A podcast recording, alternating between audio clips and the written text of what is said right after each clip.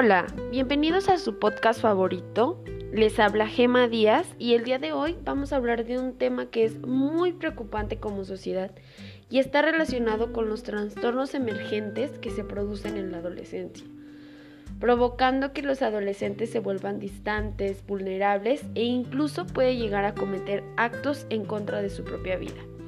Bueno, los trastornos que se van a abordar son la depresión, el suicidio, la delincuencia y el alcoholismo.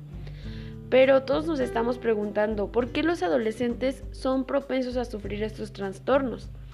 Esto está relacionado a que durante esta etapa no miden tanto las consecuencias de sus actos o detectan las situaciones de riesgo en las que se encuentran. Además que emocionalmente están susceptibles y esto los puede brillar a caer en alguno de estos problemas. Comencemos hablando sobre la depresión. Esta se caracteriza por sentirse triste, frustrado y sin esperanzas acerca de la vida, acompañada de pérdida del placer de la mayoría de las actividades y trastornos del sueño, apetito, concentración y energía.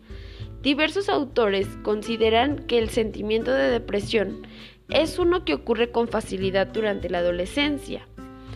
Esto se encarga de manipular las emociones y los actos e incluso es considerado como normal, ya que se puede derivar de los duelos que se sufren durante esta etapa, como por ejemplo la pérdida del cuerpo de niño. Diversos estudios realizados en torno a este tema han llegado a la conclusión de que problemas en el núcleo familiar, estrés y situaciones económicas desventajosas son algunos de los factores de riesgo que se ligan con este problema. Continuando con el siguiente trastorno, una de las preguntas que más se nos viene a la cabeza es el por qué.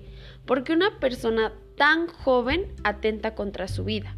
La mayoría de las veces quien toma esta decisión realmente no quiere morir, sino lo que intenta es una salida de aquello que le aqueja, tratando de llenar el vacío. Esto también puede estar relacionado con la sociedad tan agobiante en la que vivimos hoy en día, que te exige demasiado y si no cumples, entonces te trata como fracasado. Es importante estar alerta a las siguientes pistas que pueden indicar que se está pensando en quitarse la vida.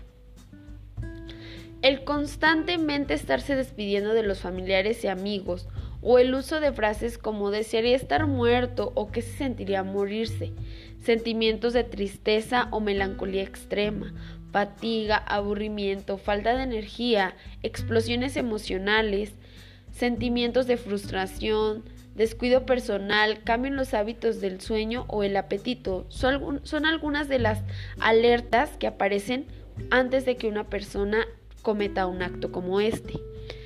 Ya hemos expuesto dos de los trastornos que, aquejan a los adolescentes. Aunque separados, ambos se relacionan entre sí y considero que incluso uno de ellos puede darse como consecuencia del otro. Otro de los problemas es la delincuencia. La opinión de los adultos sobre los adolescentes se encuentra muy contrariada, ya que por un lado se habla sobre que son nuestro futuro, pero por otro se les margina y se les trata mal o se les ve mal, solo por el hecho de cómo se visten o qué se ponen, cuando de antemano sabemos que están en busca de su identidad. Uno de los factores de riesgo que mayormente pueden orillar a al adolescente a delinquir es que en su núcleo familiar se encuentre desintegrado, existan problemas económicos o que no puedan conseguir los recursos básicos y la falta de oportunidades para imaginar un mundo mejor. Por último, analicemos el tema del alcoholismo. Este ha sido estudiado desde distintos enfoques, como es el antropológico, el social y el psicológico. Desde el antropológico se dice que este se produce para pertenecer a algo. Se habla de los ritos de iniciación.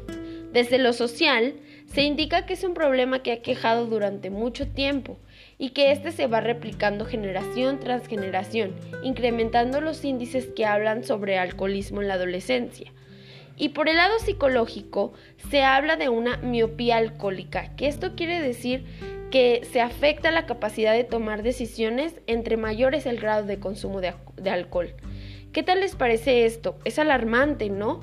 Pues es por eso que debemos acercarnos a nuestros adolescentes para ver lo que sucede. Muchas de las veces ellos mismos nos dan las pistas en las que pues podemos darnos cuenta de qué les está pasando.